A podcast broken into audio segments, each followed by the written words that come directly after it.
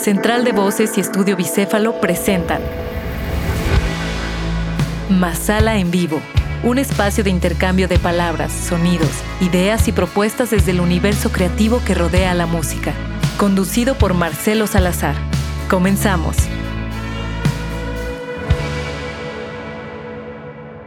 Los derechos de autor, la propiedad intelectual y algo que definitivamente sigue siendo una de las áreas menos conocidas y menos difundidas de la música y de las industrias creativas. Bienvenidos a Masala en Vivo, yo soy Marcelo Salazar y en esta ocasión esta charla con Alan Lozoya, especialista en derechos de autor y propiedad intelectual, de verdad te va a dejar una cantidad de información muy importante. Si conoces a alguien que es creativo, que genera propiedad intelectual, o bien tú te dedicas a la música o a cualquier cosa que genere esta posible propiedad intelectual, de verdad este episodio te va a servir muchísimo. Alan Lozoya nos regaló momentos y reflexiones muy, muy importantes. Te invito a que me sigas en redes sociales como Masala Oficial, nuestro canal de YouTube Masala Oficial, y que cada jueves puedas escuchar cada uno de estos episodios. Te dejo la conversación con Alan Lozoya. En este programa, que me da mucho gusto recibirlos al aire aquí en el 106.7 Máxima FM, en nuestro canal de YouTube Masala Oficial y estamos transmitiendo también en Facebook e Instagram como Masala Oficial. Nuestro invitado del día de hoy es, además de un gran amigo, una excelente persona. De, lo he ido conociendo en diversas facetas y ya platicaremos de eso, porque tenemos con nosotros aquí en Masala en vivo a mi querido Alan Lozoya. Bienvenido, hermano. Qué gusto tenerte aquí. De verdad, me da un montón de gusto recibirte porque sé que vas a aportar, como siempre, muchísimo a estas conversaciones. Ojalá que así sea, mi querido Marcelo. Yo feliz de estar con ustedes, encantado, qué, qué, chida presentación y pues más que a la orden. Bueno, primero también agradecerle a mi querido Osvaldo que está en, en cabina y que, bueno, por supuesto, siempre llevando esta nave a muy buen puerto. Gracias, mi querido Osvaldo. Les recuerdo que cualquier pregunta que específicamente quieran hacerle a nuestro querido Alan Lozoya, nos pueden seguir en la transmisión en vivo, como les decía, de Instagram, como Masala Oficial o bien Alan-Lozoya con Z e Y. Así encuentran a, a mi querido Alan. Y me gustaría empezar primero conociéndote un poco más, Alan, porque yo te conocí como músico. Yo no tenía ni idea de que sabías de todo esto. De pronto te conocí como músico de una banda de grandísimos amigos y excelentes personas como son Memo y Maricha en Espumas y Terciopelo. Pero rápidamente, ¿qué onda contigo y la música, Alan? ¿Cómo empiezas ahí? Pues mira, mi querido Marcelo, realmente empiezo en los temas de propiedad intelectual a partir de mi, de mi corta, quizá experiencia en la música, digamos, de tiempo completo, porque lo sigo haciendo. Tú sabes que la música te acompaña toda la vida, ¿no? Pero claro. yo empecé, eh, digamos, en la música desde muy chavo. De, te acordarás de aquella, quizá te acordarás de aquella academia que hubo de Yamaha en Guadalajara. Bueno, yo empecé ahí mis clases de muy chavo. Yo tenía, yo creo, unos 12 años. Y banditas aquí y allá, secundaria, prepa. Pero después, saliendo de la universidad, empecé con unos proyectos quizá más formales. Empecé tocando, me acuerdo muy bien, este, con mi querida Paula Vergara, por ejemplo. Hicimos una bandita ahí que a mí me encantaba que se llamaba Pupé Voló.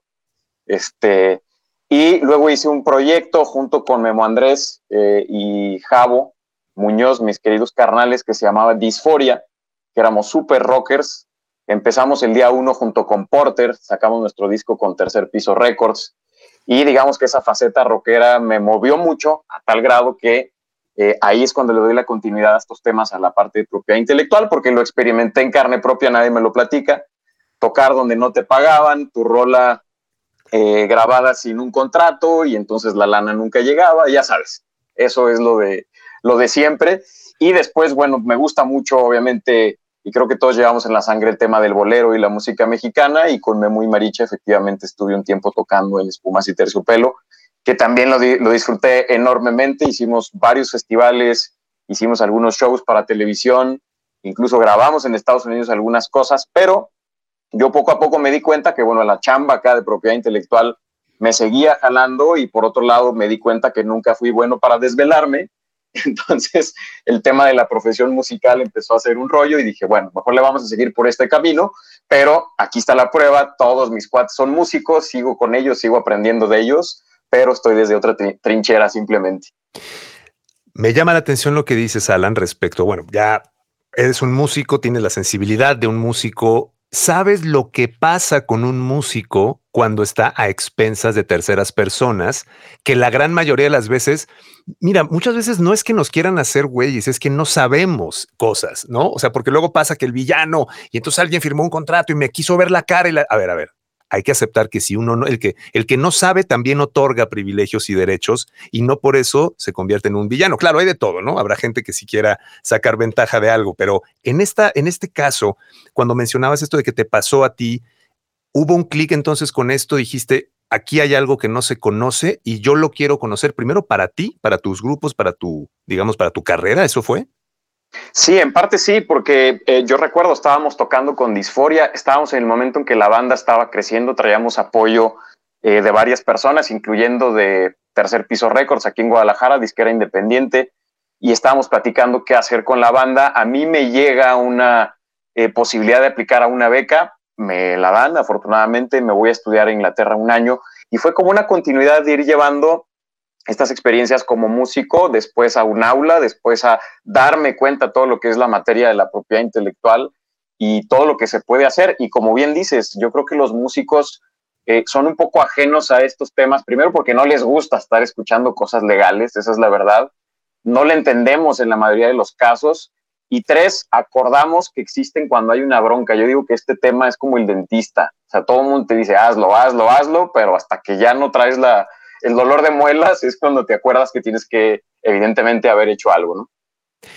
Ahora, en ese sentido, mi querido Alan, no nos gusta, dice, saber de cosas legales. De pronto, entender que esto no es un asunto legal, sino es un asunto directamente relacionado con mi música. No están separados. A veces a mí me pasaba que era como, pero es que la ley, pero es que los derechos, pero es que imagina, y me decía alguien, imagínate que que estás vendiendo una hamburguesa y tu canción es la carne y los derechos de autor son el pan. O sea, no es que vayan una cosa por la tienes que conocer. Ahora, para la gente que nos está escuchando tanto en radio como que sigue este programa en nuestro canal de YouTube y en Facebook, ¿con qué empezarías? O sea, derecho de autor, propiedad intelectual, vaya, ¿por qué es importante primero conocer estos dos conceptos, Alan?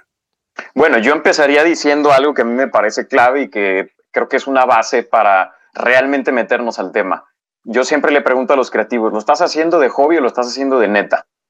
Porque son cosas distintas y en el momento en que digas, sí quiero dedicarme a esto, en ese momento el tema propiedad intelectual es absolutamente fundamental. ¿Por qué?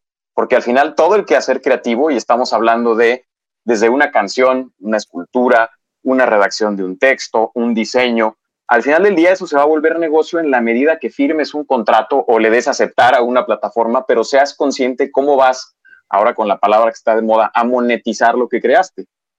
Si no eres consciente de ello, si no sabes los derechos que estás otorgando, si no sabes a qué tienes derecho, pues estás yendo a ciegas a un negocio que quizá nunca se va a consolidar, pero pues por, ahora sí que por una causa y razón asumida de manera propia que fue, no me metí al tema. Claro, interesante eso entonces, porque de entrada, cuando nosotros estamos a expensas de darle a aceptar, ayer justo veía, veía una, tenía una, historia en mi cuenta de Instagram donde decía una, una cuenta, quédate con alguien que te acepte así como tú aceptas las cookies random de cualquier página. pues sí, Creo sí porque es una aceptación ciega, ¿no? Exacto, y, y, ahora me, estamos a punto de, de escuchar la primera, la primera canción de, de este programa, mi querido Alan. Y para quienes nos siguen, les digo que estamos en nuestra cuenta de Instagram, Masala Oficial, y en el canal de YouTube y Facebook, Masala Oficial, por si nos quieren preguntar. Ya saludos a Baxter Brown, Paulo García, Omar Ibarra, que ya están también con nosotros siguiendo esta transmisión. Y para preguntarte esto que decíamos de aceptar la fama. Oh, alguien me dijo que un contrato. Oh, qué padre, ¿dónde firmo? ¿No? El famoso ¿dónde firmo? Espérame, espérame, espérame. A ver, antes de firmar, ¿te parece si contestamos esto después de, irnos a escuchar esta, esta canción, mi querido Alan? Venga, buen planteamiento, ahorita lo vemos. Esto es Curtis Harding esto es un artista que escuchen por favor este groove, este soul, es como una reminiscencia y un guiño a aquellos grandísimos artistas de Motown, pero Curtis Harding está haciendo algo increíble. Esto es del 2014, se llama Next Time y es una rola. Acuérdense que este playlist lo comparto en mis historias a partir de terminar el programa. Seguimos con Alan Lozoya, experto en propiedad intelectual y derechos de autor. Seguimos, mi querido Alan, acá para la gente de Facebook, de Instagram Live. Gracias a todos los que están conectados, porque, a ver, ahí, ¿dónde firmo? ¿No? o sea, se vuelve como una especie de, fijación, o sea, ya firmar, ¿no? Me firmaron. uno creería que las disqueras ya no existen y entonces ese tema del me firmaron o firmé ya no está tan vigente, tan en boga. Pero a ver, ¿qué habría que tomar en cuenta primero y por qué es bien importante detenerse? Siempre cuando hay un contrato sobre la mesa hay que eh, leerlo muy detalladamente. Yo te puedo hablar de mi experiencia. Afortunadamente me ha tocado trabajar con músicos, diseñadores, programadores. Y lo que yo veo es que mientras más grande es la empresa que extiende ese contrato, o más importante o con más presencia global, más mañoso y más truculenta está la redacción. Ok. Entonces, bien, tenemos que revisarlo con mucho detalle. Mi primer consejo es, si tienes un contrato sobre la mesa, asesórate con alguien que sepa de contratos. No lo firmes como llega una primera propuesta, porque todos los contratos se trabajan. Y aquel que firma a la primera propuesta, seguramente quien extendió el contrato se salió con la suya. Mm. Importante. Alan, rapidísimo. Hermano, ahora que te conectaste de nuevo a la plataforma, me parece que se activó el micrófono de tus audífonos. A, ver, si en la compu lo puedes, puedes eh, activar el micrófono que tenía tu computadora. Porque Dame un segundito y lo, ahorita lo checamos. Ahí se escucha mejor. Que se vea que estamos completamente en vivo. Exactamente, esa es la magia del en vivo, hermano. Yo sigo enamorado del en vivo porque todo esto se tiene que ir ajustando poco a poquito. Gracias a los que están también acá en en Instagram. Eh, estamos en este momento fuera del aire, pero también momento. A ver, creo que ahí ya volvimos al otro micrófono, ¿no? A ver, ahí está. Creo que sí. Ahí estamos. Ahí estamos. Perfecto. Entonces, no firmes a la primera. Hay que trabajar un contrato porque evidentemente, pues uno tira la pedrada a ver si pega, ¿no? Sí, claro. Finalmente, mira, este es otro tema que vale la pena eh, empezar a notar porque en la agenda, en la práctica de la propiedad intelectual, y ahorita definiremos estos conceptos que de repente son muy vagos, y hasta empezar a hablar con este lenguaje se vuelve muy técnico y muy legaloide. Pero tenemos que partir de algo que a mí me parece clave.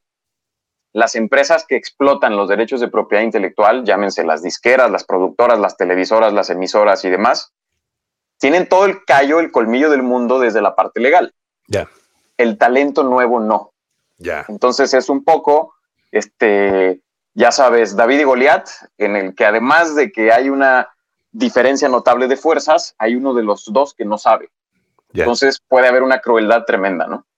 Ahora mencionaste algo también interesante y la palabra explotar los derechos. De entrada, la palabra ya de pronto suena como amenazante, ¿no? O sea, la explotación no es una palabra amigable de inicio, ¿no? Pero así sucede muchas veces. Realmente hay una explotación si la otra parte no está consciente de para qué firmó o en qué condiciones se encuentra. Entonces, primer consejo, no firmes a la primera, acércate realmente a alguien que sepa del tema para poderte explicar, mira, lo que estás firmando, mi hermano, es esto. ¿Estás dispuesto? ¿No estás dispuesto? No, pues es que está muy... Ah, bueno, vamos a contra. Ahora, hay que buscar desde el principio, primero que asesoría y después ya ver, convertirlo a lo mejor en una alianza para una carrera. Hay un altísimo grado, yo creo también, Alan, dime si estoy equivocado, hay un altísimo grado también de oportunidades para personas que se dediquen a este tema, porque hay tantos creativos, pero casi no hay gente que haga lo que tú haces, ¿no? Totalmente. Yo el área de oportunidad que vi y por lo cual eh, me formé en esta disciplina es que es difícil conciliar la visión de un abogado y la de un creativo. De alguna manera a mí por la experiencia que traía detrás me permitía analizar eso, ¿no? Porque a veces la tienes que hacer hasta de psicólogo y decir si anímate, si hazlo, yo veo estos riesgos, hay que ver cómo lo acomodamos. Y reiterando en el tema del contrato, eh, de pronto el abogado o, quien explique las cosas técnicas legales suele hacerlo de manera rebuscada, pero tiene que ser bien sencillo. Un contrato debe reflejar un acuerdo entre dos partes. Y pasa mucho con los artistas que tienen un acuerdo verbal con alguien y a la hora de firmar el documento acaba siendo algo completamente diferente. Entonces son cosas básicas, ¿no? Y yo diría que el acompañamiento en estos temas tendría que ser con quien dijo, yo me quiero dedicar a esto, tendría que ser desde el día uno que tomó esa decisión hasta el final de su carrera. Tendría que ser permanente. Y mira, es justo algo que hemos estado hablando en estas conversaciones con, muchas personas, que hablaba yo de decir, a ver, es que alguien se quiere dedicar, es que tú no eres abogado, Alan, empecemos por ahí. Sí, no, empecemos por ahí. Este, todo el mundo te decía, ¿no? Pero eres músico, te gusta la música, tienes una pasión por la música y de alguna manera u otra estás en el engranaje de la industria, un engranaje muy, muy, muy importante. O sea, lo digo porque hemos hablado con, con muchas personas aquí sobre el hecho de me encanta la música, pero es que no sé si tengo madera de rockstar. Bueno, es que no todos tienen que ser rockstars. También hay ingenieros de iluminación, hay ingenieros de sala, ingenieros de estudio. Hay muchísima cantidad de personas, entre ellos ahora quienes se dedican a velar por los derechos y la seguridad legal que no tienes que ser abogado. Es decir, te preparaste en el extranjero. ¿Cómo fue eso, Alan?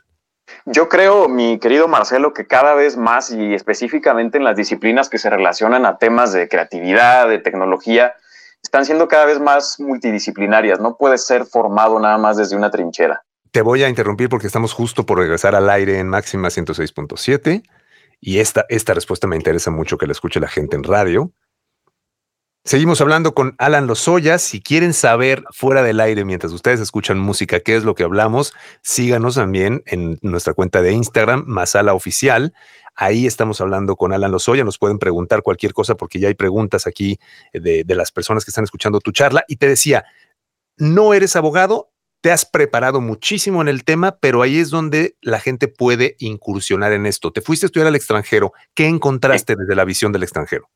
Bueno, eh, yo estudié comunicación de formación. La parte creativa siempre me ha apasionado, pero cuando me fui a hacer mi maestría, yo hice una maestría en gestión de creatividad aplicada a negocios. La hice en Reino Unido por eh, la beca Chifning, que es una beca que extiende la Oficina de Comercio e Inversión del gobierno británico. Y a mí me cambia la vida porque veo entonces, porque un país como Inglaterra tiene eh, la calidad y la presencia que tiene a nivel global en los temas de industria creativa, porque llevan años luz sabiendo profesionalizar a personas dentro de este sector. Y específicamente a mí me llamó la atención el tema de la propiedad intelectual, porque yo sabía que era un campo virgen. Es decir, y lo decíamos ahorita antes de entrar a Máxima, eh, yo creo que las profesiones hoy día tienen que ser multidisciplinarias. Efectivamente, yo no soy abogado y trabajo en la parte de propiedad intelectual con mayor énfasis, evidentemente, en los derechos de autor. ¿Por qué? Porque conozco, como decimos aquí vulgarmente, conozco las tripas, conozco a la gente, conozco qué le preocupa, conozco y sé que no tiene lana y que tiene que tomar decisiones. Cuando eso lo llevas a la práctica se vuelve muy, para mí, muy divertido y muy enriquecedor. Ahora, estudiar en el extranjero, tú dijiste Inglaterra, por supuesto, yo escuchaba y leí alguna vez la estadística, por ejemplo, de que Suecia, la marca número uno de exportación de Suecia se llama nada más y nada menos que ABA. La marca ABA es superior a la marca Volvo, por ejemplo. Imagínate lo que puede dejar una marca relacionada con la música. Es decir, ahí es donde nosotros estamos tratando de explicarle a la gente por qué es importante. Ahora, ok, no firmes un contrato a la primera, es importante asesorarte, pero además, ¿qué es, por ejemplo, el registro? O sea, ¿por qué tengo que registrar y ante quién tengo que registrar y de qué me protege? Ok, esto es muy básico. Hay que partir que la ley dice que no es necesario un registro sea, la ley reconoce tu trabajo y tu obra desde el momento, y así dice, y voy a parafrasear un poco lo que dice en la redacción, al momento de la primera fijación material de tu obra, tú ya gozas de los derechos o prerrogativas que te concede la Ley Federal de Derechos de Autor en México. Y esta ley está prácticamente homologada con eh, todas las leyes de derecho de autor en el mundo. Prácticamente el 95% de los países del mundo tienen este principio. Pero también hay que partir de otro principio y de otro tema, y es que evidentemente la práctica creativa, como le llaman el estado del arte, el estado de la técnica, la innovación, va 300% adelante de las leyes. Claro. Pues, ¿qué pasa hoy? Que yo sí puedo hacer la fijación material de mi obra, pero también puedo divulgarla en este mismo momento. Es más, ahorita que estamos hablando se está divulgando en no sé cuántos canales, ¿no? Lo mismo puede pasar con una obra hoy día. ¿Por qué es importante el registro? Porque es la única manera que existe, la única, lo subrayo, para levantar la mano y decir esta obra es mía. Mucha gente me dice, no, pero pues es que yo ya la subí a la plataforma y la plataforma ahí dice que es mía. No, señores, si nos vamos a un pleito o a un tema legal, lo único que sirve es el registro. Y aquí en México, hablando propiamente de temas de derechos de autor, pues se tiene que hacer un registro, si es un registro de obra, ante el Instituto Nacional del Derecho de Autor. Perfectamente claro, Alan. Muchas gracias por decirlo, porque ahí es donde entonces, tú, oye, pero es que ¿por qué la subo a plataformas si me la aceptan? Porque ellos asumen que ya hiciste tu chamba. Así es. Ellos asumen que ya la registraste, que ya hiciste tu chamba y que, oye, que llega alguien y dice, esa canción es mía, señores, arréglense ustedes, ¿no? ¿Estoy bien? Así es. Sí, totalmente. Además, tenemos que partir también de que las plataformas están hechas, eh, la mayoría bajo un esquema legal internacional o las leyes de Estados Unidos, y ese marco legal sí es diferente al de México. También yo aclaro que no es lo mismo hablar de copyright que de derechos de autor. O sea, en esencia es lo mismo, pero la perspectiva es distinta. Hasta, hasta en el lenguaje salen las cosas, ¿no? Copyright es un derecho de copia. Voy a procurar que la obra circule, entonces la ley es mucho más amigable en que las cosas funcionen para que se publique. Y la ley de derechos de autor defiende mucho más al autor. Ojo, si el autor sabe cómo defenderse, porque la ley ahí está, ¿no? Ya, perfecto. En tu experiencia, mi querido Alan, ¿cuál dirías que es, así a bote pronto, el problema o la situación más común en aquellos que se acercan y te dicen, Alan, necesito tu ayuda? O sea, ¿cuál es tu, viendo un, así un overview, tu diagnóstico, ¿qué, ves? ¿De qué pata cojeaban casi todos los proyectos? Yo creo que la mayoría de los casos, mi querido Marcelo, es, es, es muy similar o es lo mismo es quizá la falta de interés y la falta de cultura en los temas y que se meten o les preocupa hasta que tienen un problema. Es muy poco el grupo de músicos o de artistas que yo conozco que van haciendo sus registros como deben ser, con los tiempos adecuados, con una planeación adecuada. Y lo que decíamos, esto es más cuando se vuelve un problema que tenemos que resolver y entonces, ¿dónde vienen los riesgos? Que viene eh, yo he visto casos dramáticos, gente que tiene que dejar de tocar, de presentarse. Bueno, ahorita por la pandemia es es otro momento, pero en situaciones de que la carrera del artista va bien y tiene que parar por un tema este, que no había previsto y que le está cortando ingresos y que le está costando abogados, y en la mayoría de los casos el, mismo artista lo originó, ya sea por desidia o porque generó un problema con alguien más. Ok, perfecto. Ahora, ¿qué tengo que registrar? O sea, yo soy un grupo o yo soy un solista. ¿Qué tengo que registrar? El nombre de mi grupo, tengo que registrar mis canciones, tengo que registrar el disco grabado. O sea, ¿qué, orden tú sugerirías, digamos, como para poder estar protegido en diversas áreas? Mira, el orden yo te diría es bien fácil, todo al mismo tiempo, todo ya, porque todo va a urgir en el futuro, pero tenemos que hacer un plan. Siempre hacemos un plan con el artista y le decimos, mira, evidentemente lo que hay que registrar primero son tus elementos de identidad, es decir, tu nombre, si eres una agrupación, pues tu nombre artístico, lo que llamamos como nombre artístico, pero también recomendamos el registro de marca, porque curiosamente en México existe, creo que es el único país del mundo, si no va a ser dentro de los tres, donde hay esta cierta duplicidad de registrar un nombre ante el indautor, como lo que llamamos nombre artístico, o también tu nombre como una marca. Entonces tienes que registrar los dos. Mira, te puedo platicar casos donde hay una banda que le está yendo increíble, de repente un integrante se sale y se da cuenta que no hay uno de esos dos registros y lo registra él. Ya. Y entonces la banda ya tiene una bronca porque está partida en los registros. Entonces, elementos de identidad, ese es el nombre, si tienes un logotipo, si tienen apodos los músicos, esto también es bien importante registrarlos, porque luego al rato hay dos que se llaman igual, ¿no? Y son músicos y se confunden, etc. Y evidentemente la obra, es bien importante, las canciones y las grabaciones. Alan, ¿qué le decimos a la gente que dice, es que es que en mi banda somos hermanos. O sea, tenemos un pacto de sangre. El otro día hicimos una rola y nos, nos pusimos así bien románticos y dijimos todos para uno y unos para todos. Yo no necesito eso. ¿Qué le diríamos a ese tipo de, personas, mi querido Pues qué padre ser ingenuo, mi querido Marcelo, porque en el futuro las cosas cambian de un día para otro y creo que el factor que, que cambia esos momentos se llama dinero. Ya. Desafortunadamente, cuando la lana entra, sale el colmillo de todo mundo. Tú bien lo sabes, no es una carrera donde haya momentos prolíficos todo el tiempo, a menos que seas un fuera de serie y tengas los elementos de soporte importantes para llevar esta carrera como debe ser, pero en la mayoría de los casos cae lana a veces. Y cuando cae, cae bien, todo el mundo saca las uñas. Entonces, eh, razón de más para tener todo en orden. Y una cosa, eh, volvemos a decirlo, es el acuerdo que haya verbal entre la gente y lo que está por escrito, porque a la hora de los golpes y de los arañones, eso es lo que va a resolver entre que haya un problema mayor o una situación en la que el grupo salga avante y pueda continuar su carrera. Oye, como dice la frase, ¿no? Todos somos familia hasta que muere la abuela, ¿no?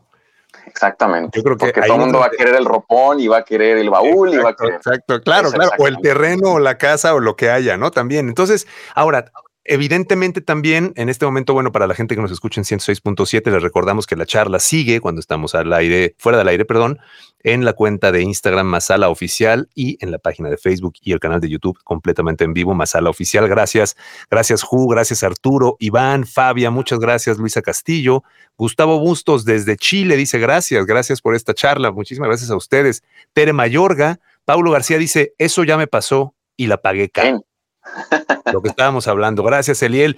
Gracias a todos. Y bueno, esto que vamos a escuchar de mis proyectos recientes favoritos, una banda que si no han escuchado se la recomiendo amplia, ampliamente. Unknown Mortal Orchestra, esto es lo más reciente de ellos, se llama That Life y estamos aquí en Masala en vivo en el 106.7 Máxima FM y seguimos en nuestras redes. Mi querido Alan, ahora, ¿cómo, em, ¿cómo abordas o cómo podemos decir, oigan, tenemos que hablar de esto, ¿no? En la banda, tenemos que hablar de esto, güey. O sea, no, es que tú eres, ya te vi sacando el cobre, si estamos haciendo esto primero para hermanarnos y tú ya empezaste a hablar de dinero, codicioso, ¿no? O sea, son temas delicados, o sea, realmente eh, en, gran parte, y lo mencionabas hace rato, no hemos entendido, no hemos entendido que no está peleada una cosa con la otra. O sea, puede seguir siendo hermano, pero hermano, firmémosle, maestro. No hay, no hay problema, ¿no? Sí, claro, digo, esto es en cualquier relación humana, ¿no? O sea, si te quieres comprometer, pues fírmale, para lo que sea, comprar una casa, un depa, este, te quieres casar, en fin. Yo el otro día ponía un slide y lo he mostrado en varias de las charlas cuando me invitan, que, que si la palabra matrimonio asusta, pues patrimonio tendría que ser más seria. Entonces, cuando una banda quiere pensar en de verdad dedicarse a esto y conformar un patrimonio, todo eso tiene que estar en orden. Piensa en las bandas más exitosas que tú conozcas, eh, mi querido Marcelo, y que tengan años ya de carrera. Esa fue una decisión que tomaron y que se siguen tomando a puerta cerrada, es decir, en un ensayo con toda la intimidad creativa, también en esos ensayos debería haber momentos para tratar estos temas, ¿no? Decir, oye, ¿qué onda? ¿Cómo quedan los porcentajes? Este, ¿Cómo va a estar la distribución de la lana? ¿Cómo va a quedar la licencia? ¿Cómo vamos a hacer A, B o C? Entonces, son temas muy sensibles, son temas en los que yo a veces he visto que, la asesoría funciona, pero que la decisión es de la banda o de los integrantes o de la persona que al final del día es el creativo y que esa decisión tiene que respetarse y que esa decisión tiene injerencia o, va a tener consecuencias en lo que se defina ahora en el futuro de la banda. Es muy importante lo que acabas de decir, mi querido Alan, y además yo agregaría algo que me parece muy importante. Hay que literalmente echarse un clavado en la historia. O sea, ¿qué han hecho las bandas que siguen juntos después de 40 años? y qué han hecho las bandas que se deshicieron después del primer disco, ¿no? Hay un montón de documentales literal en YouTube donde explican perfectamente, no lo podrías creer, yo les recomiendo, por ejemplo, el documental de los Eagles, ¿no? Es una joya, no sé si sigue en Netflix, es una joya donde dice Don Henley, señores, si yo les dijera las veces que me he equivocado, dices, a ver, Don Henley, baterista de los Eagles, millonario y esto, dice, o sea, no paras, cuando hay equivocaciones, dice, es mucho más importante aprender de los errores de lo que te imaginas, ¿no? Ahora, te pregunto esto porque ejemplos que me vienen a la mente, Paul McGuinness, manager de YouTube, dijo, señores, vamos a sentarnos y ¿qué les parece si repartimos todas las canciones de la misma manera? Letra Bono, música YouTube. ¿Cómo ven? Sí, sí, sí, se acabó. El manager. Es lo más sano, ¿no? Además es un esquema en el que... Sí, claro. Exacto. Entonces, ¿por qué? ¿Por qué? Porque también a lo mejor un manager puede decir, a ver, aquí tengo un vocal, un frontman, que es muy, muy importante, pero los músicos también lo son. Por ejemplo, aquí la pregunta de Eliel, fíjate, nos dice, como músico, ¿cómo te proteges cuando estás en un proyecto donde el líder del proyecto tiene registrado todo? Uy, es buena pregunta, Eliel. La verdad es que eh, peligra un poco el proyecto porque en un momento dado, si quisiera, y no quiero dar ideas, pero si el vocalista dice con permiso, pues se va a llevar todo, ¿no? Las rolas, los elementos de identidad y hasta puede formar una banda por su lado. Entonces, si tú eres integrante en un proyecto así, el ideal es mañana o pasado que ensayes, antes de conectar todo, decir, señores, tenemos que poner en orden las cosas. Y normalmente pasa eso, mi estimado Eliel, alguien dentro de la banda, por buena onda, oigan, lo voy a registrar para que no nos lo gane nadie, entonces lo voy a registrar a mi nombre y después vemos. Nunca pasa nada. Entonces, las cosas se deciden y se hacen en función de la decisión de todos. Eso es lo más sano. Humberto Loza nos dice, excelente entrevista, qué buen tema, muchas gracias. Muchas gracias, mi querido Humberto. Mi madre pendiente de las entrevistas, te amo, madre, gracias. Qué padre, cuánta enseñanza, mil gracias por compartir. Saludos. Yo creo que, yo creo que muchas gracias a todos los que están eh, conectándose y, esto que dice Liel es muy cierto, porque además lo que mencionas, Alan, es tomémoslo en serio. El tomarlo en serio no le quita lo divertido, es más, yo creo que lo hace más divertido. O sea, lo hace más divertido porque ¿qué pasa cuando, qué pasa cuando juegas un partido en el llano donde no hay árbitro, no? O sea, pues cómo vas a decir si fue foul o no fue foul? Se agarran a trancazos y a ver quién gana, pues el que le pegó más duro al otro, ¿no? Por algo se hicieron esas reglas y por lo menos el árbitro se puede equivocar, pero al menos hay un criterio, ¿no? Y yo creo que aquí es bueno decirle a la gente, porque todos hemos pasado de alguna manera por estos momentos donde dices, híjole, ¿por qué no le, no le, no le dije? ¿Por qué no comenté esto, no? Sí, claro, y, es una buena analogía esto del, fútbol, porque yo, yo también eh, cuando puedo comparto esa idea de que, de que el tema de propiedad intelectual, derechos de autor, es como un deporte, hay que enfocarse en la práctica más que en las reglas. Lo divertido del creativo es hacer música o hacer escultura o pintura o lo que sea, pero si lo vas a hacer negocio y lo vas a hacer bien, pues también estaría divertido poner toda esa capacidad creativa en, oye, este artículo de la ley me permite esto sí o no oye, lo puedo hacer así, lo puedo vender también por acá. Entonces yo siempre digo que la, habilidad o la capacidad creativa de la persona debería también estar enfocada en estas modalidades, esquemas, flujos de cómo eh, podemos mover nuestras mercancías llamadas creaciones en beneficio de que sean negocio, no solamente en la parte económica, sino que puedan tener una retribución eh, buena para quien la crea. ¿no? Estamos de regreso en Masala en vivo 106.7 máxima FM y a veces eh, esto está padre porque la, plática fuera offline está muy muy buena. Y entonces yo les digo también nos pueden seguir en nuestro canal de YouTube y en la cuenta de Instagram Masala oficial. Ahí están todos los episodios pasados. Estamos en el número 42 y le decía, me contaba, nos contaba Alan respecto a, temas muy, muy interesantes. También esto a partir de mañana va a estar en formato podcast en sus plataformas favoritas para que también lo puedan compartir y se, y se den cuenta, lo, lo pueden escuchar más a detalle, porque eso que decías, Alan, es muy importante. La manera en la que concibes tus mercancías, ¿no? O sea, las canciones a veces no, es que no son productos, son arte. No, sí, sí, sí. O sea, no le estamos quitando lo romántico, pero protégelas, cuídalas y llévalas con toda la cautela posible, digamos, ¿no? Ahora, me gustaría preguntarte algo que salió en el tema justo en una charla que tuvimos tú y yo hace poco, porque por ahí hay la idea de que hay portales digitales donde puedes registrar, pero no sé si la palabra correcta sea registrar tus obras para futura protección, porque luego existe eh, la creencia de, te puedes mandar por mail tu trabajo y ya te protege, ¿no? O sea, te cuento todo esto porque lo he, lo he pensado yo, lo he escuchado yo y lo hemos hecho muchos, ¿no? ¿Qué nos puedes contar de esto, Alan?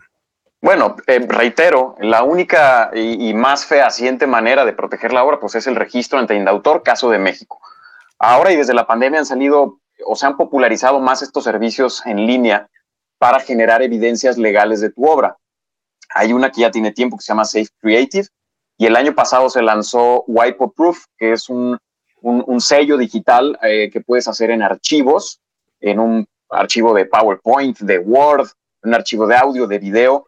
Y lo que te permiten estas plataformas es crear una evidencia de que tú eras el poseedor de ese trabajo o de esa obra determinado día, determinada hora y bajo un nombre. Por ejemplo, yo termino hoy un video o una canción, voy a estas páginas y les digo, oigan, séllenme, genérenme una evidencia legal. ¿Qué hacen? Timbra el archivo como cuando timbramos una factura, genera un código alfanumérico único y entonces me genera un certificado que dice Alan Lozoya es el poseedor de este archivo el día 12 de agosto a las 20:37 de la noche y si mañana yo tengo un problema legal, puedo presentar esto como una evidencia fehaciente de que yo tenía la obra y que por lo tanto soy o se me presupone que soy el originador de la misma porque nadie va a tener una prueba legal con una fecha antes que la mía este, eso funciona, pero no sustituye de ninguna manera al registro que podemos hacer ante el indautor. Eso es muy importante recalcar. También mencionaste hace rato el tema del dinero, Los artistas en este momento, sobre todo, es un tema complicado. Evidentemente, ha habido muchas modificaciones en el día a día de un músico de cómo ingresa su, dinero, ¿no? Sin embargo, esto es prioritario, Alan. O sea, muchas veces supongo que te has enfrentado a es que no tengo dinero ahorita, ¿no? Y entonces mañana te compraste un pedal, ¿no? O, pasado mañana, ya, o sea, realmente, ¿qué tan, qué tanto tenemos que pensar en términos de dinero? Es decir, ¿qué tan caro es esto? O sea, hay creencias de que es muy caro. ¿Cuánto podríamos, no sé si decir cifras o no, pero más bien, ¿de qué estamos hablando al momento de no tengo nada registrado? ¿Qué es lo que tengo que hacer? ¿En cuánto tengo que pensar? Mira, es una inversión. Yo creo que no es caro. Eh, y, si te empiezas a saber el caminito de cómo hacerlo, todavía es mucho más sencillo. Yo no recomiendo que un artista haga por sí mismo todos los registros. Una creencia que tiene el artista bastante ingenua es, como está caro, pues lo hago yo. Claro. ¿no? Y entonces lo hace mal y entonces ya se enreda otra vez y desenredar eso le va a salir el doble o el triple. Entonces, nuevamente, mi consejo es ir con alguien que sepa hacerlo. ¿Qué tan caro es? No es nada caro. Por ejemplo, un registro de obra ante el indautor está alrededor de los 300 pesos si lo haces tú directamente como autor. que para un registro de obra está bien, pero si ya vas a hacer cosas más complicadas, un fonograma, un registro de nombre artístico, hazlo con un experto. Los honorarios en torno a un registro de obra deben andar sobre los 2.500 o 3.500 pesos. Y creo que si tu canción la quieres poner en el top 10 de X Billboard, pues vale la pena hacer esa inversión, no es nada despreciable.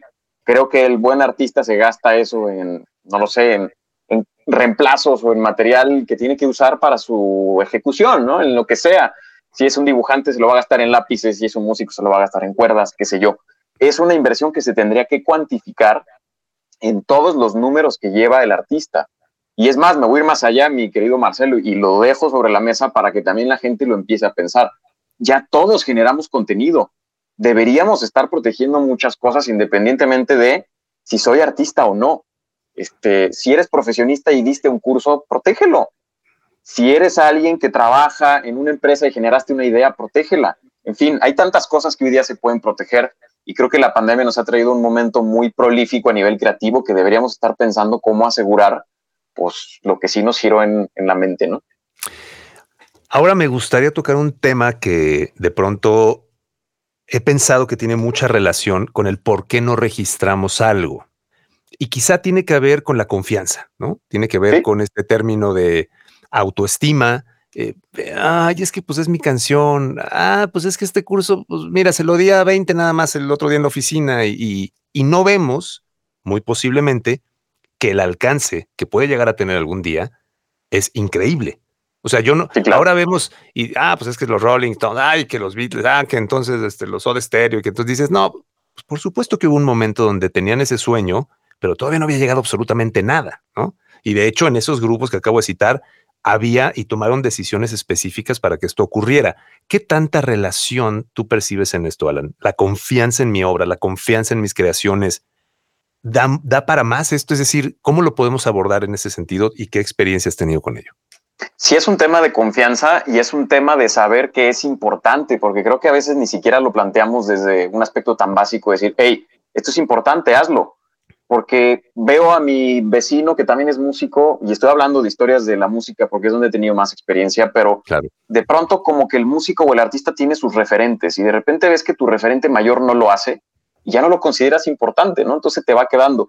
Y el otro punto yo creo que es muy cultural, mi querido Marcelo, y es que eh, aunque existe mucha promoción hoy día y creo que las autoridades o la gente que está en este hábitat en torno a los derechos de autor ha procurado que haya más diseminación e información sobre estos temas, al final del día el artista es quien los tiene que eh, tomar, ahora sí que bebérselos y practicarlos. Otra vez, es un tema de falta de cultura y reitero, lo haces hasta que ya tienes el agua aquí al borde de la nariz y a lo mejor ya lo haces diferente porque tienes presión.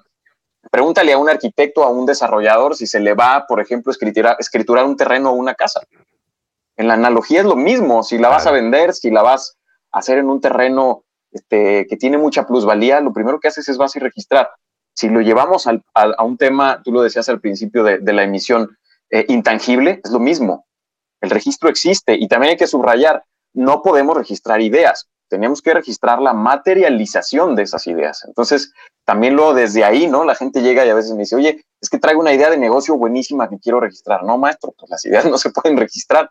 Desdóblalo, o sea, hazme un documento, si ya tiene identidad, si ya tiene nombre, en qué consiste, y vemos de ahí que es registrable, porque no todo es registrable.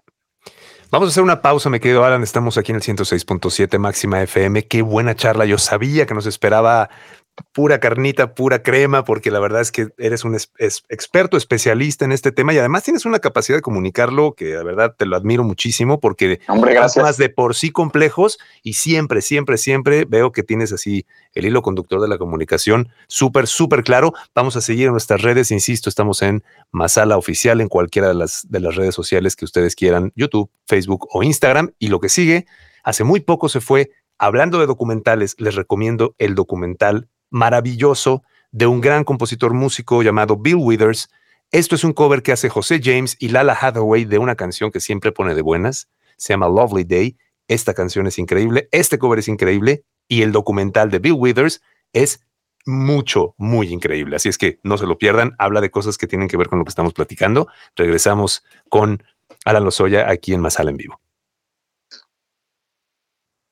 Oye, eso que mencionaste de los arquitectos, de lo, pues es que claro, o sea, estás hablando de que termino una canción y, y tener, por eso hablaba de la confianza, porque yo creo que un compositor, a ver, no tenemos bolas de cristal, no tenemos oráculos, no tenemos, o sea, no sabes esa canción realmente hasta dónde puede llegar. A mí me ocurrió algo hace, hace relativamente poco, te lo contaba, o sea, no sabes qué puede pasar. Lo que es ah, me dejó, literal, ¿eh? me dejó mi novia y me siento dolido y le voy a hacer una canción. O sea, ese momento emocionalmente en donde el compositor tomó su guitarra o se sentó al piano y escribió una canción, no sabes dónde puede terminar, no sabes hasta dónde puede llegar. ¿No es así, Alan? Totalmente de acuerdo, mi querido Marcelo, y tú lo sabes mejor que yo. Mira, aquí en redes que vemos eh, el plano que nos das con esa toma que está increíble, lo que compones ahí, un día nunca sabes dónde puede llegar. Tú lo has vivido incluso. Sí. Sí. Y, el brincarte este paso puede ser muy significativo o te puedes dar de topes el resto de tu vida por no haberlo hecho como, como era. Porque el músico sigue pensando en lo suyo y sigue pensando en que, en qué es su rola y que es su intimidad y, y, a veces son muy pocos los que dicen, oye, pues esta sí tiene madera para hacer un hit.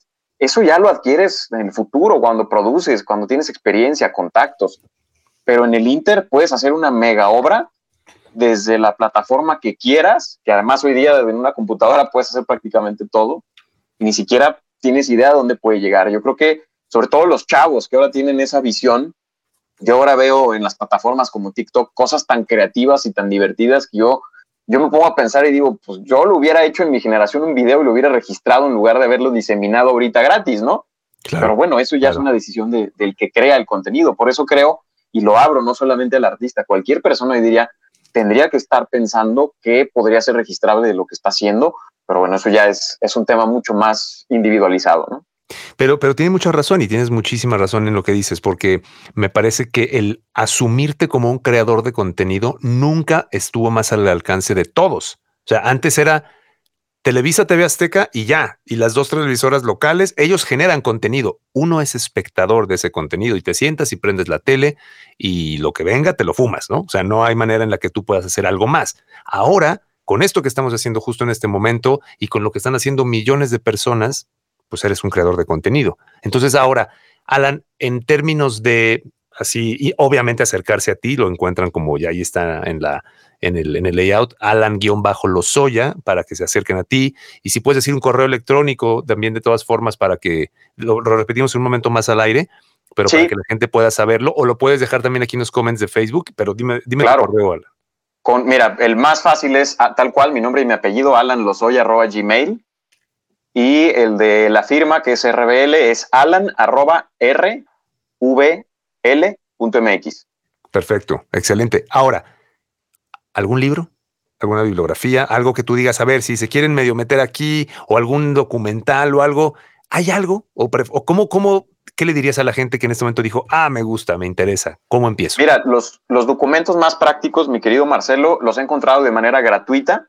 Yo sugiero mucho la página de la Organización Mundial de la Propiedad Intelectual, es OMPI, OMPI, o sus siglas en inglés, que es WIPO, W-I-P-O, World Intellectual Property Organization pónganlo en Google, entren a la página y hay un montón de PDFs gratuitos que dice cómo rentabilizar una canción, cómo meterme al tema de derechos de autor, básicos de derechos de autor para escultores.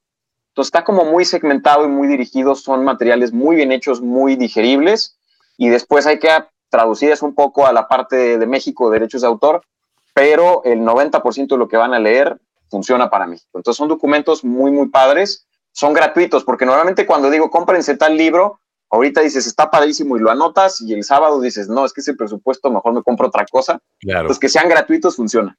Claro, claro, bien. Entonces, ahí está lo que dice Alan respecto a documentos gratuitos. Yo pienso, por ejemplo, en casos como el de, digo, yo sé que puede sonar a, ah, no, pues es que es Tesla, ¿no? Nikola Tesla o, o eh, Edison y hablaban de patentes hablaban de intentos y registraban patentes que evidentemente nunca funcionaron.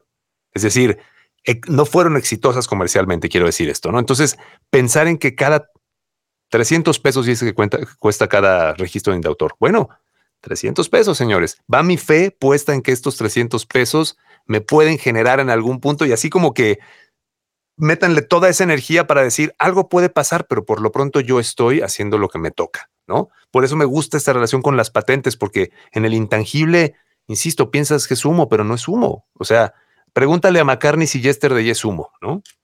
Sí, y en el tema de patentes es un universo todavía este, más en pañales. Yo, yo te preguntaría, mi querido Marcelo, ¿crees que hay creatividad en este país? Sobra, ¿no? Claro. Sobra, pero el, el, tener ese potencial creativo no significa que eso se vaya a traducir en patentes. Se necesita métodos, se necesita infraestructura, se necesita lana, Para que eso se traduzca en patentes, que eso ya es competitividad, eso es innovación. Ahora, una patente es completamente diferente a como es un registro de derechos de autor y si quieres ahorita lo platicamos. Vamos a entrar justamente en este momento, mi querido Alan. Estamos prácticamente por entrar al aire. Estamos y seguimos en el 106.7 máxima FM. Qué buena charla, insisto. Quedará todo esto registrado en nuestro canal de YouTube, Masala Oficial. Lo pueden ver también en nuestro IGTV, Masala Oficial, y en formato podcast a partir de mañana también. Masala en vivo, así lo encuentran en cualquiera de sus plataformas. Masala en vivo. Y me quedo con esto que estás diciendo, Alan. Hay mucha creatividad en México. Hablábamos del tema de patentes, que dices que es un universo todavía en pañales. Y entonces uno dice, ah, soy creativo. Y hasta ahí me quedo, ¿no? El método, la disciplina de hasta dónde llevo esto. Yo lo veo ahora con los stand-ups, stand-uperos, ¿no? Mexicanos. Sí. Todos los mexicanos cuentan chistes. Ahora resulta que todo, sí, sí es cierto. Pero el que se dedicó a darles esquema a esos chistes, a darles una estructura, y entonces los y entonces ahí está, desde lo que hacía Polo Polo, y ahora está un Franco Escamilla, y ahora hay tantos que lo están haciendo de una manera sistemática. Lo mismo ocurre con, con la música, ¿no? Entonces me gustaría primero que dijeras tu correo al aire, Alan, ahora que estamos en radio, para que la gente que quiera saber un poco más de derecho de autor se pueda acercar a ti. Con mucho gusto, te doy dos correos. Mi correo personal es Alan Lozoya, así como suena Alan, mi apellido Lozoya con Z y con Y, arroba gmail.com. Y mi correo para temas ahora sí como más dedicados a cuestiones de chamba es el de la firma. Yo soy socio de Ruiz Valerio Lozoya, que es RVL, entonces ahí me pueden encontrar. Mi correo es alan arroba rvl.mx a la gente que se ha conectado tanto en Instagram como en Facebook como en el canal de YouTube. Muchas, muchas gracias. Mira, nos pregunta Calex Fedorenko, ¿algo que registras en México tiene validez en otros países? Dependiendo qué se va a registrar, por ejemplo, una obra, en este caso una canción, una obra intelectual que puede ser un trabajo artístico realizado, sí tiene reconocimiento, que se haga el registro en México, tiene reconocimiento prácticamente en todo el mundo, porque hay un convenio internacional, que es el convenio de Berna, y con eso, digamos que se, se hace ese reconocimiento a nivel este, prácticamente mundial. Ahora, si es una marca, los registros tienen que ser por país, a menos que hagas un procedimiento internacional donde puedes llegar a más países con un procedimiento, pero existe la creencia de que hay registros de marcas mundiales, no es así. Igual en el caso de las patentes o de las invenciones, tienes que ir país por país. Entonces hay que ver muy bien qué es lo que se ha creado para ver cómo se protege si lo que se busca es protección en, el extranjero o a nivel global. Alan, muchas gracias. Estamos por terminar en este momento la transmisión en radio. Nos quedaremos todavía unos minutos más para despedir en redes y, y, si hay alguna otra pregunta también para que Alan la pueda, la pueda contestar. Te agradezco mucho, en verdad. No sabes la cantidad de cosas que has aportado. Seguramente la gente que escuchó este programa y que lo seguirá escuchando en sus repeticiones en plataformas, seguramente va a tener mucha, mucha tarea, porque creo que ahí es tarea de la buena, tarea de la que, de la que deja frutos, ¿no? Y si la haces, te quedas tranquilo, dormir tranquilo de que tu canción está registrada, que tu marca está registrada, que cualquier cosa que hagas tiene esa protección legal. Yo creo que te cambia muchas cosas, mi querido Alan. Y algo que quieras agregar, de verdad, gracias por tu tiempo. No, hombre, encantado de estar aquí, mi querido Marcelo. Decirles que, al menos yo como lo veo, el tema de propiedad intelectual se está volviendo cada vez más serio. Ya no es solo un tema legal o de artistas. Cuando ves que están pasando cosas allá afuera, cuando YouTube no te deja subir algo, cuando Facebook te restringe cosas, todos son temas de propiedad intelectual. Yo creo que se está conectando mucho al tema de derechos humanos para estar con la antenita ahí encendida como, como ciudadanos, como personas, que las leyes no nos ganen, ¿no? Porque al final del día todos estos temas tienen que ver con expresión y creatividad humana. El derecho de autor es un derecho humano. ¿no? Totalmente, está conectado porque es atribuible a personas. Exacto, y entonces como, como decía el, mi buen amigo Pepe Torre cuando decía, es que cuando les pase, ah, pásame el libro, está en PDF. Sí, si el autor lo está otorgando en PDF, por supuesto que hay que bajarlo. Pero de pronto nos damos cuenta que no, pues te lo paso y me lo pasas y empieza esta situación que también nosotros colaboramos para que no se dé como se tiene que dar, que es protejamos al autor porque no sabes tú en qué momento puedes tú convertirte en autor y requerir esa protección por parte de aquellos que consumen o podrían consumir tu obra, ¿no crees? Absolutamente de acuerdo. También el estar rolando esos materiales, pues van en detrimento de quien pudo haberse beneficiado por haberlo creado. Espero en verdad que este episodio con Alan Lozoya te haya dejado, así como a mí, mucha, mucha tarea, mucho trabajo por hacer para todo lo que necesitamos poner en orden siempre a los artistas. Recuerda que me encuentras en redes sociales como Masala Oficial y que cada jueves estamos transmitiendo a las 8 de la noche en nuestro canal de YouTube y cada viernes ya está disponible en formato podcast en tu plataforma de podcast favorita. Muchas gracias, soy Marcelo Salazar. Hasta la próxima. Gracias por habernos escuchado. Encuentra todos los episodios completos suscribiéndote al canal de YouTube arroba Masala Oficial. Hasta el próximo jueves.